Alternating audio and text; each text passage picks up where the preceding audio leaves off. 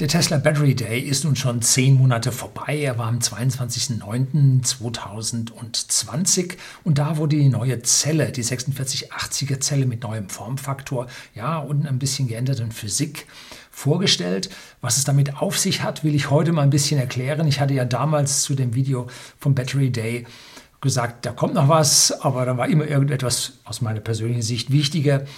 Ähm, auf der Bühne des Weltgeschehens. Und jetzt will ich mal die 4680er hier nachziehen und Ihnen erklären, was es damit auf sich hat. Ich blende Ihnen hier unten mal den Referral-Link von mir bei Tesla ein. Wenn Sie ein Model S, ein Model 3, ein Model X, ein Model Y bei Tesla bestellen und diesen Referral-Link verwenden, dann erhalten Sie 1500 Kilometer freies Laden am Tesla Supercharger mit dem neuen Auto und ich auch.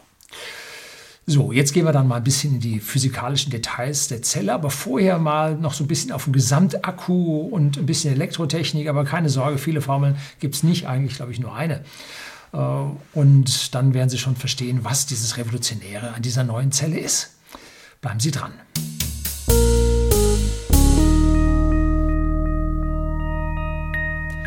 Guten Abend und herzlich willkommen im Unternehmerblog, kurz Unterblog genannt. Begleiten Sie mich auf meinem Lebensweg und lernen Sie die Geheimnisse der Gesellschaft und Wirtschaft kennen, die von Politik und Medien gerne verschwiegen werden.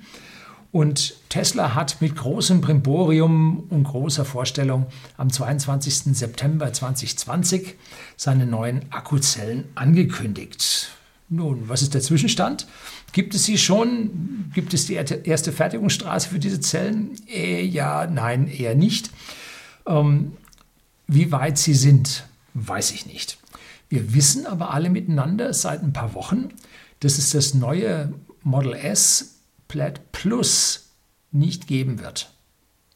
Hm? Elon Musk hat getwittert, Plaid alleine hat diese hohe Geschwindigkeit und diese hohe Beschleunigung mit 1,9 Sekunden von 0 auf 100 oder auf 96, äh, auf 96 Kilometer pro Stunde geschafft. Äh, Spitze wird mit 322 angegeben. Ja, müsste eigentlich reichen. Ne? Ja, also wem das nicht reicht. Ich weiß es nicht, aber das Hauptproblem an der Geschichte ist, der 800 Kilometer Reichweiten-Akku, den hat es jetzt auch in Luft aufgelöst. Da war nämlich diese 4680er Zelle mit drin. Ich selber habe mir ja, habe ich hier schon ein paar Mal erzählt, äh, das neue Tesla Model S bestellt, nachdem ich jetzt meinen fast vier Jahre habe. Und da gibt es ein Video darüber, wie ich den verkaufe oder verkaufen möchte. Die Nachfrage ist da, aber sehr verhalten, muss man sagen. Gut, der Wagen ist auch äh, voll ausgestattet und nicht ganz günstig, aber dafür äh, sind die Innereien sehr gepflegt. Mit der Absage des Blade Plus Modells hat sich natürlich auch der Akku mit 800 Kilometer Reichweite in Luft aufgelöst. Ich hatte mir kurzzeitig Gedanken darüber gemacht, ob ich nicht Plaid Plus bestellen sollte, wegen dieses 800 Kilometer Reichweite Akkus, aber dann halte ich ja aus diesem Referral-Programm heraus, aus dem alten abgelaufenen Referral-Programm heraus, diesen Tesla Roadster und der soll eine Reichweite von 1000 Kilometer haben. Also da sind diese 800 Kilometer dann nicht so herausragend. Und dann habe ich mir gedacht, eigentlich sind die 400 oder 370 Kilometer echte Reichweite, die ich habe bei meinem Fahrprofil. Um, völlig ausreichend und da muss ich jetzt nicht diese 800 haben, vor allem wo die Auslieferung dort später angekündigt war. Haben wir gemerkt, aha, später. Und für September 2021 war nun die Auslieferung des neuen äh, Model S am Anfang angezeigt. Dann schob sich das raus, dann schob sich das raus. Und jetzt sagen sie, irgendwo war das jetzt Q1 oder Q2. Ähm, ich glaube noch Q1. Ne? Also dann wird es wahrscheinlich Q2 werden. Äh, ja, und wann dann diese 4680er Zellen kommen, man weiß es nicht. Es scheint oder es ist anscheinend schwieriger als gedacht. Kommen wir nachher drauf, wo vielleicht das Bottleneck für die Produktion liegen könnte. Der neue 100er Akku, der im Model S wieder angeboten wird, der heißt jetzt nur noch Long Range. Wie viel er nun wirklich hat, wissen wir nicht. Der alte hatte sowas wie 96, irgendwas. Der soll jetzt auch die 250 kW Ladeleistung ermöglichen. Momentan schafft das Model S mit dem 100er Akku, das Long Range, nur eine Ladeleistung von 147 kW maximal, also 150 kW. Und jetzt soll dann das Model S die 250 kW schaffen, die auch das Model 3 schafft. Denn wenn ich auf große Tour gehe, so wie zum E-Cannonball, der demnächst auch wieder stattfindet, bitte mal nach E-Cannonball suchen. Ich gebe auch vom letzten E-Cannonball-Event, wo ich mit dem Model 3 parallel dazu mitgefahren bin und Aufnahmen gemacht habe, ähm, merkt man dann doch ganz deutlich, dass das Model 3 deutlich schneller Reichweite gewinnt als das Model S. Also da ist das Model S ein bisschen in die Tage gekommen und muss nun mit dem Akku nachlegen und das neue Model S soll also nun auch mit dem Long Range Akku die 250 kW Ladeleistung ermöglichen. So, damit zieht es nach, aber wie sie das erreichen, ob man jetzt die 2170er Zellen aus dem Model 3 nimmt, hm? meines Wissens hatte man die Belieferung mit 16, mit 18 650er Zellen, wie sie jetzt im Model S aktuell drin sind, äh, mit Panasonic den Vertrag verlängert, um die jetzt abgeschriebenen Maschinen dann wirklich sauber auslasten zu können und damit äh, hohe Wertschöpfung und hohen Gewinn fahren zu können. Ob diese 18650er Zellen jetzt in die Powerwalls gehen, die in den USA sich ganz gut verkaufen.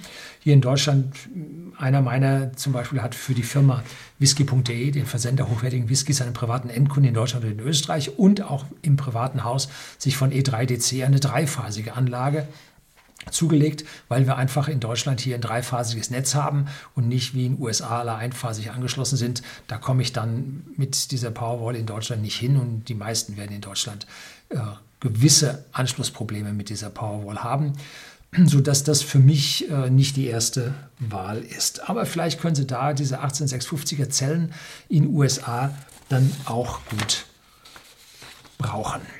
So, hier will ich jetzt also nicht spekulieren, was in dem neuen Akku vom Model S dann drin sein wird.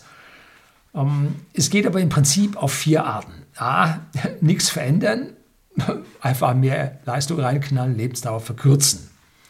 Glaube ich jetzt nicht, weil Tesla ja vorher schon ein bisschen vorsichtig war und die Ladeleistung bei den alten Modellen für die gewisse Zeit runtergenommen hat und jetzt dann wieder hochgenommen hat, weil das Murren zu groß war, dass die Ladeleistung so niedrig war, wahrscheinlich die Supercharger nicht aus, äh, zu lange damit belegt wurden für die Reisezeit und weil halt nichts kaputt gegangen ist. Also an der Stelle war es wahrscheinlich, irgendwie hat jemand da auf Sicherheit gespielt.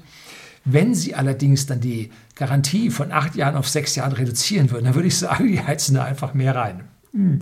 Werden wir sehen, wenn das Auto draußen ist, was es dann dort für äh, allgemeine Lieferbedingungen dazu gibt oder Garantiebedingungen. B, man kann jetzt mehr Metalle in die Zellen reinschaffen, mehr Nickel, mehr Kobalt. Und das ist der, zum Beispiel der Grund, warum der Audi e-tron mit den 150 kW so hübsch bis 80 Prozent hinauf durchladen kann, keinerlei Abfall zeigt. Die haben da einfach mehr von diesen Metallen da reingeschafft. Das macht die Zellen robuster. Allerdings hat man da einen höheren Ressourcenverbrauch und da legt Tesla ja besonderen Wert darauf, dass der halt nicht hoch ist. Man will sogar von dem Kobalt komplett weg. Hm. So, also an der Stelle würde ich mal davon ausgehen, dass man also hier nicht mehr Metalle in die Zellen hineingeschafft hat. Oder, wie ich vorhin sagte, man hat auf die ähm, 2170er Zellen vom Model 3, Model Y umgestellt. Diese 3 mm Höhe, die man jetzt mehr hat von, äh, nicht 3 mm, äh, 5 mm, von äh, 65 mm Höhe auf 70 mm Höhe sind die dort gewachsen. Diese 5 mm Höhe kann man konstruktiv locker bringen. Man kann einfach die Bodenfreiheit um 5 mm reduzieren und schon hat man das. Ne? Wird wahrscheinlich aber auch innerlich gehen. Oder D, man ändert wieder mal die Kühlung. Das hat man vom 85er und 60er Akku damals dann auf den 100er und den 75er Akku geändert. Und zwar hatte man früher zwischen diesen vielen tausend stehenden 18650er Zellen hat man äh, einen gebogenen Schlauch, einen plattgedrückten Schlauch, dadurch wellig dadurch gelegt, dass die Zellen an diesem Schlauch, alle Zellen dran waren.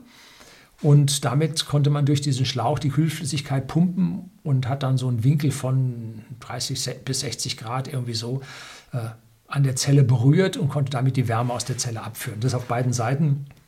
Und schon hat man da vielleicht 120 von 360 Grad äh, äh äh, Wärme abführen können. So, das war relativ dick, weil da ja Flüssigkeit durch musste. Und beim 100er Akku hat man dann ein Blech eingesetzt. Ich glaube, es ist ein Aluminiumblech, hat hohe Wärmeleitfähigkeit und hat dies wellig um diese Zellen drum geführt. Damit hat man dort sehr, sehr gut die Wärme über die hohe Leitfähigkeit des Aluminiums abnehmen können, hat die rausgeführt und ist dann außen mit der Kühlflüssigkeit dran vorbeigegangen. Konnte man die Packungsdichte viel höher schaffen und von 7144 Zellen, ich meine, das wäre die Zahl gewesen, im 85er Akku hat man dann auf 8256 erhöhen können, weil man einfach diese, diesen Platz gespart hat. Und vielleicht auf eine ähnliche oder eine andere Wärmeabführung aus diesen dann verwendeten Zellen im Long-Range-Akku könnte es auch darauf zurückzuführen sein, dass man da nun mehr rausbekommt. Nun, warum muss man denn diesen Akku überhaupt kühlen? Wenn man so einen Verbrenner auf dem Autobahnparkplatz stehen sieht, der knackt da und entspannendes Metall und heiß bläst es da weg, ähm, ist schon heftig. Die verlieren nämlich 85 Prozent der eingesetzten Energie über den Auspuff und über die Kühle. Und wenn nun das Fahrzeug abgestellt wird, dann ist da ein Haufen Wärmeenergie drin, die da noch abstrahlt. Da können Sie sich vorstellen, was auf der Autobahn durch die Kühle und über die Abgase da an Wärme von so einem Verbrenner weggeht. Beim E-Auto ist der Verlust viel, viel geringer. Im Normalbetrieb über den Akku kein halbes Prozent. Sehr, sehr wenig. Die Akkus sind äh, über den Poikart-Faktor sehr, sehr gut in der Energiestabilität und man braucht ja im Normalfall auch keine hohen Ströme, weil sie brauchen so im täglichen Betrieb zwischen 20 und 70 kW und mit 70 kW fahren sie schon 200. Also da muss man nicht viel rausziehen. Spitzenleistungen aus diesen Akkus sind irgendwo 500 kW, 600 kW. Das heißt, man ist dann mit sehr, sehr geringen Strömen, entlädt man da den Akku und passiert da nicht viel. Die Leistung, die Verlustleistung, die dabei anfällt, ist der Innenwiderstand mal dem Strom, der da durchfließt, zum Quadrat. Das ist die Verlustleistung. P gleich R mal I Quadrat. Und wenn man jetzt den Strom verdoppelt, vervierfacht sich diese Verlustleistung, weil es mit I Quadrat geht. Und verzehnfacht man den Strom, dann verhundertfacht sich die Verlustleistung. Und wenn man also nun so einen Tesla mit äh, am Haufen Strom bläht, mit hohen Stromstärken bläht, dann steigt auch dort diese, diese Verlustleistung an und die muss abgeführt werden. Und da merkt man dann so, wenn man den mal so fünf bis zehn Minuten mit 150 kW lädt, dann fängt auf einmal vorne das Gebläse mächtig zu blasen an, führt dann Wärme ab, kann man spüren. Und wenn dann der Akku mal so ich sage mal 60, 70 Prozent voll ist und die Ladeleistung dann runtergeht auf 70 kW, auf 60 kW, dann hört das Gebläse auch wieder auf, weil dann der Strom so weit runtergegangen ist, dass diese Verlustleistung im Akku nicht mehr so groß ist, dass man sie nur mit aktivem Gebläse dann nun abblasen muss. Hängt auch sehr stark davon ab, wie man den Wagen vorher gefahren hat. Hat man den Akku heiß gefahren, weil man hier gepresst hat und gepumpt hat und ständig dann 300 kW raus und dann Pedal wieder zurück, 70 kW wieder rein, 300 kW wieder raus, dass man also da Unsinn gemacht hat und die hohen Ströme auf den Akku mit Entladen und beim Rekuperieren wieder mit B-Laden äh, verwendet hat. Dann wird der Akku relativ warm und dann, wenn er sich weiter erhitzt bei diesen hohen Verlustleistungen, dann muss man ins Kühlen anfangen. Und die Maximaltemperatur, ab der dann mit der Klimaanlage gekühlt wird, sind 55 Grad und ab 40 Grad wird äh, der Akku dann sowieso aktiv gekühlt mit dem Gebläse und Umgebungsluft. Und wenn es dann im Winter, sagen wir im Winter dann sowieso draußen kühler ist, dann wird der Akku gar nicht so warm und dann fällt diese Zusatzwärme gar nicht so ins Gewicht, die ist sogar erwünscht, damit der Akku an der Stelle ein bisschen wärmer wird und ein bisschen besser lädt. Wenn man durch einen Leiter, irgendeinen Stromleiter, einen Strom fließen lässt, dann steigt der Widerstand und damit diese Verlustleistung mit zunehmender Länge linear an. Das heißt, verdoppeln Sie die Länge des Kabels, steigt der Verlust aufs Doppelte an. Vervierfachen Sie das, geht es auf Vierfache hoch. Da habe ich mal die Details dazu, was man auf so normalen Drehstromleitungen im Haus, die man verlegt, was man da an Prozenten verliert, habe ich mal beim Laden des Model 3, wie man das Tesla Model 3 lädt. Gebe ich Ihnen unten in die Show Notes äh, den Link auf das Video. Da habe ich Ihnen das gezeigt und da macht es dann deutlich Sinn, dass Sie die Leitung, die Sie von Ihrem Sicherungskasten zur Lade, zur Wallbox oder zur CE-Dose, die ich immer empfehle, ins, in die Garage legen, dass Sie die möglichst dick machen. Je kürzer die ist, dann müssen Sie nicht ganz so dick machen. Aber wenn Sie da mal 10, 20 oder gar 30 Meter aus dem Keller äh, quer durchs Haus bis in die Garage müssen, dann würde ich deutlich größere Querschnitte wählen, weil der Mehrpreis des Kupfers nicht so hoch ist wie das, der einzusparende Strom und die einzusparende äh, Energie, die Sie an den Stromversorger dann am Ende bezahlen müssen. Also die normalen Leitungen, die zu Ihrer äh, Steckdose und zu Ihrem Lichtschalter gehen, die haben 1,5 Quadratmillimeter. Ähm, Wenn es dann ein bisschen besser geht, zu einer Drehstromdose wird meistens zweieinhalb Quadrat verlegt. Es gibt 4, 6, 10, 16 und 25 Quadrat. Und ich würde für so eine Wallbox oder für eine Ladedose in der Garage, würde ich immer ein 6 Quadrat oder ein 10 Quadrat legen. Dann sind sie auf der sicheren Seite. Sie verlieren dann vielleicht noch ein oder zwei Prozent, aber nicht mehr höhere Werte, wenn sie die Leitung massiv belasten.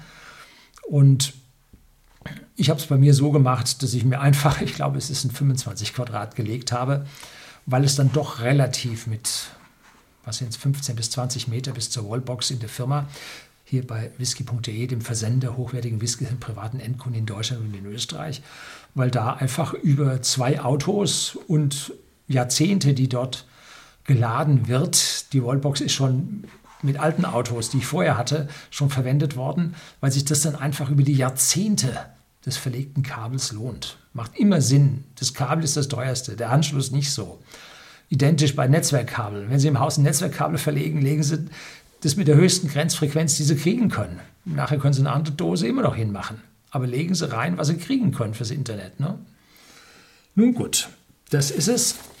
Und jetzt kommen wir zu den eigentlichen Zellen.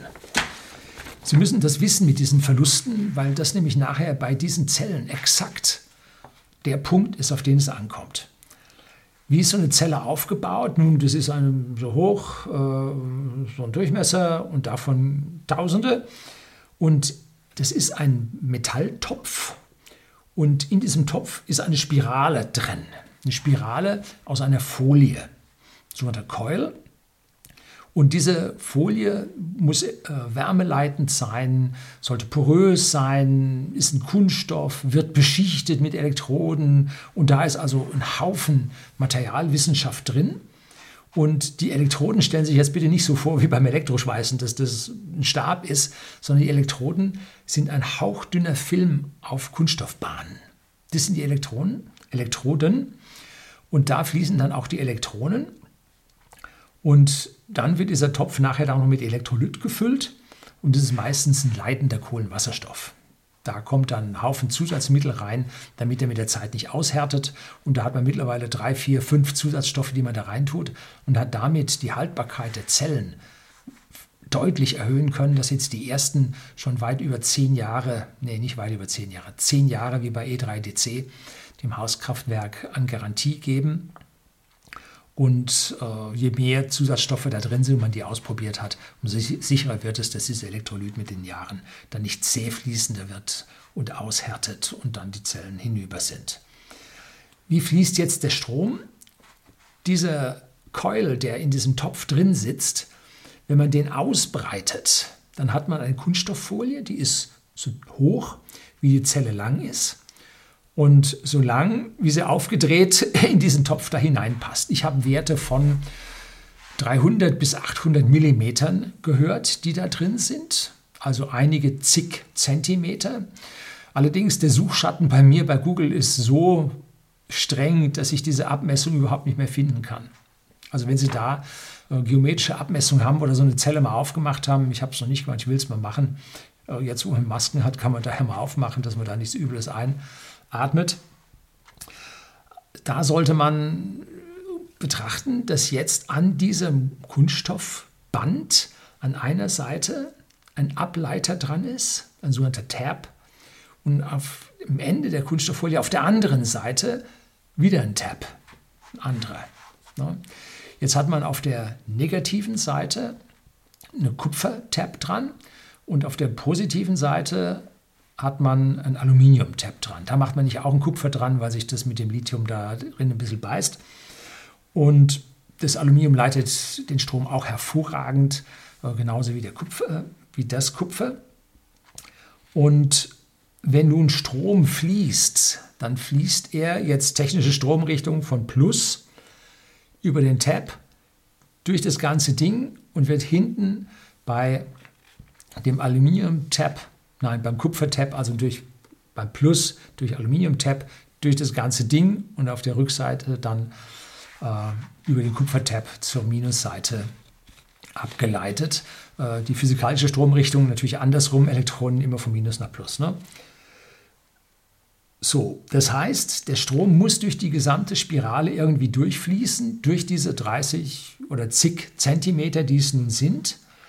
Und je länger das ist, umso mehr Widerstand haben wir, genauso wie bei dem elektrischen Leiter, mit dem wir unsere Wallbox angeschlossen haben oder unsere CE-Dose und unser Auto damit aufladen.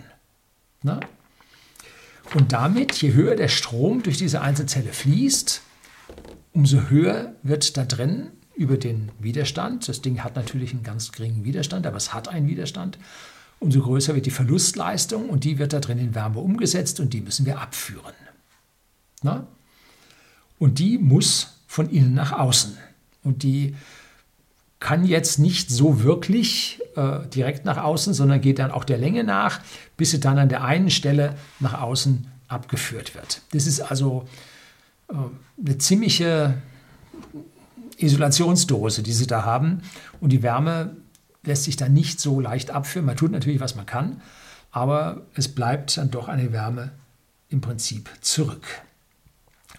Die 4680er Zelle hat nun 46 mm Durchmesser.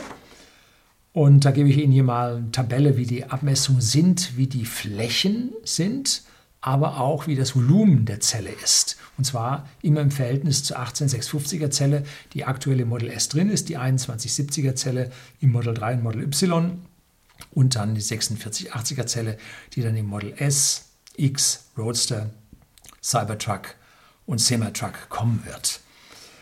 Ähm, da sehen Sie, dass diese Zelle ganz schöne Böller sind, 80 mm hoch.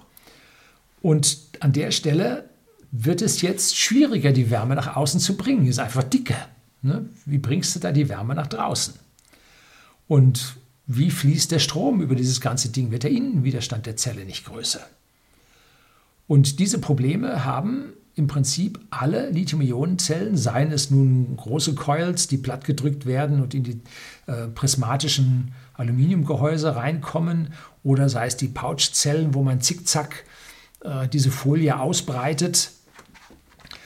Ähm, alle haben das Problem der großen Abmessungen, über die die Strome fließen müssen und die dann den maximalen Strom bedingt aus den Verlusten ähm, hier irgendwie loswerden müssen.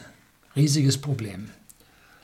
Und da hat man nun eine Idee gehabt. Ich weiß nicht, wo die herkommt, ob das eine Tesla-Idee ist. Sie haben sie als solche verkauft. Vielleicht haben sie auch irgendwo ein Patent nehmen müssen, weil es jemand anders hatte. Hm?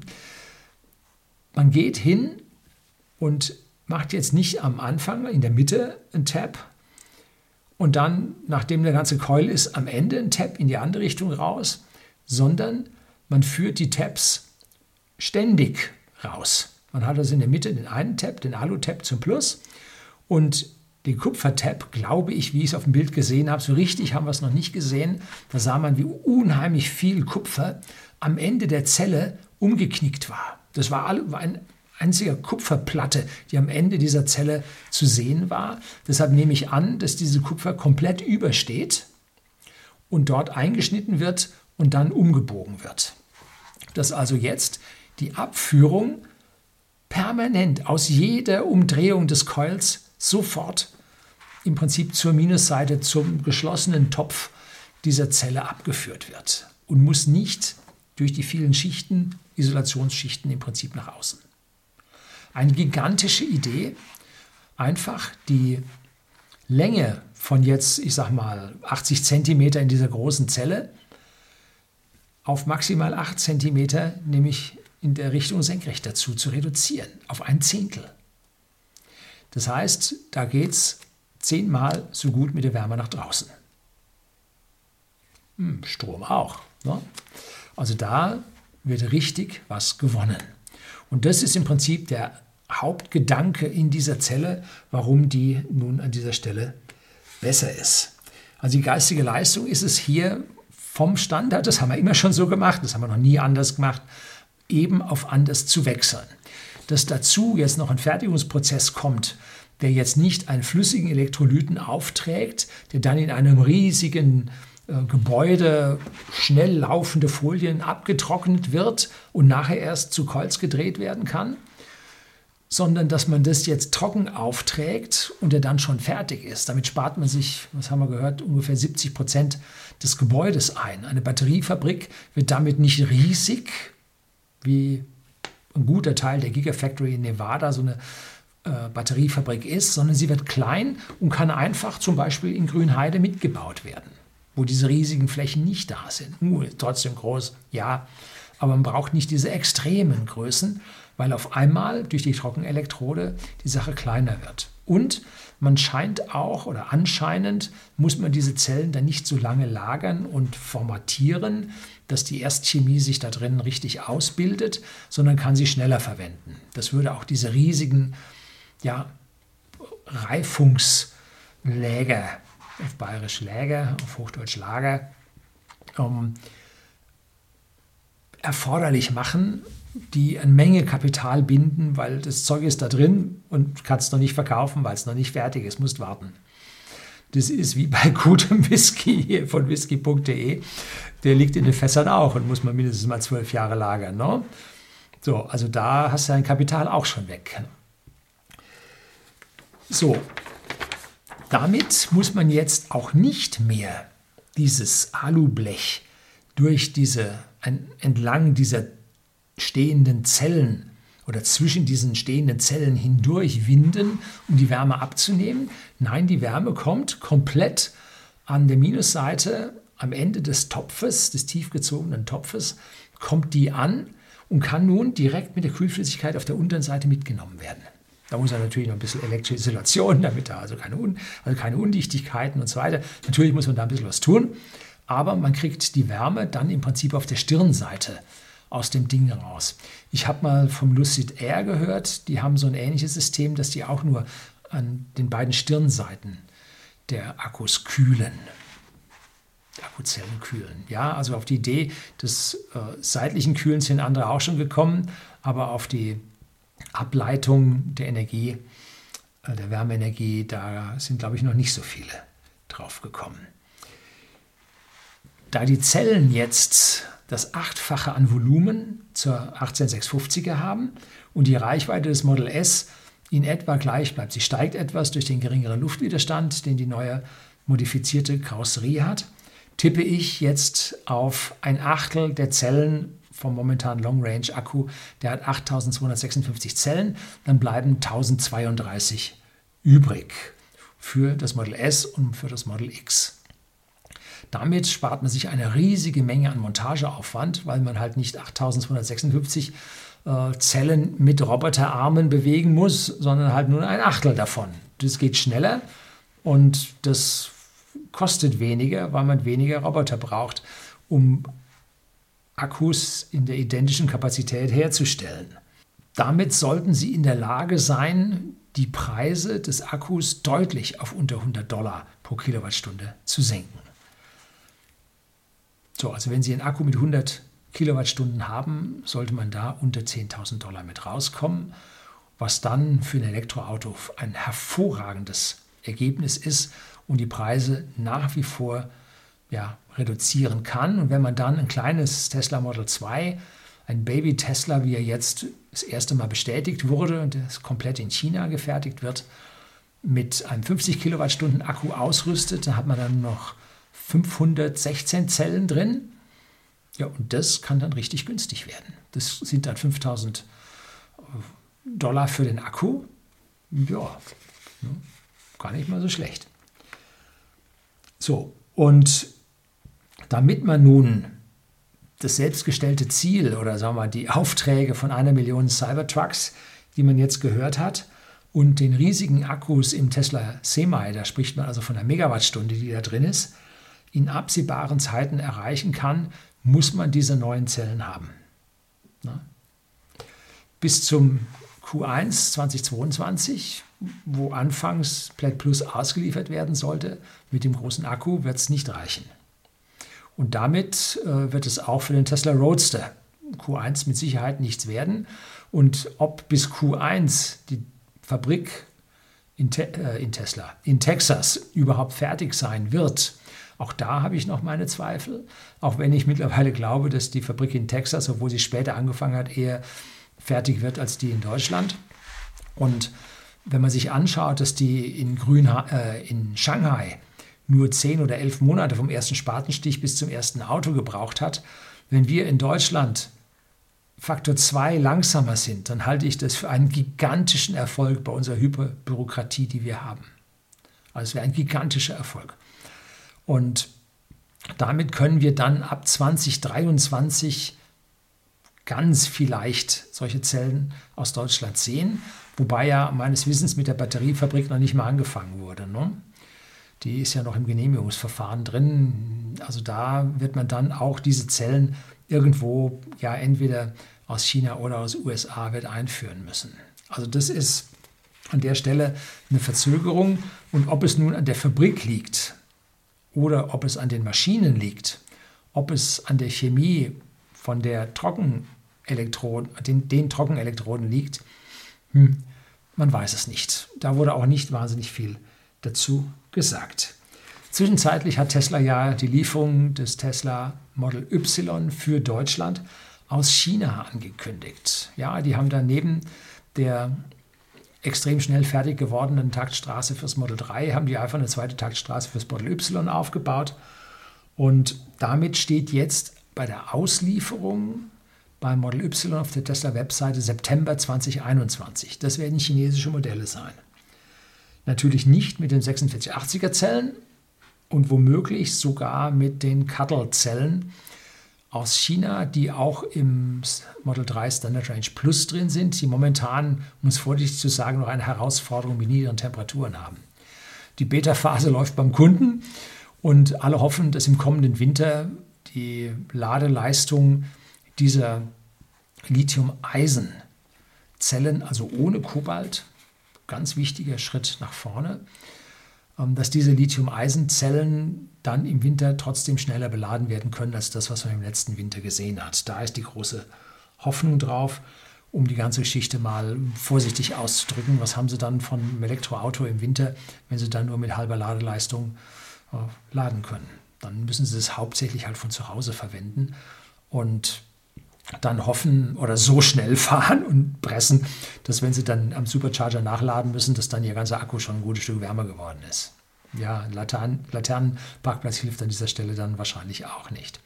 Ja, das ist also interessant, was dann dort für Zellen eingebaut werden, aber das wird irgendjemand irgendwo dann auch mal mit den ersten Lieferungen rausbekommen und dann können Sie sich damit dann auch auf Ihr Tesla Model Y einstellen. So, das soll es zum 4680er gewesen sein. Herzlichen Dank fürs Zuschauen. Música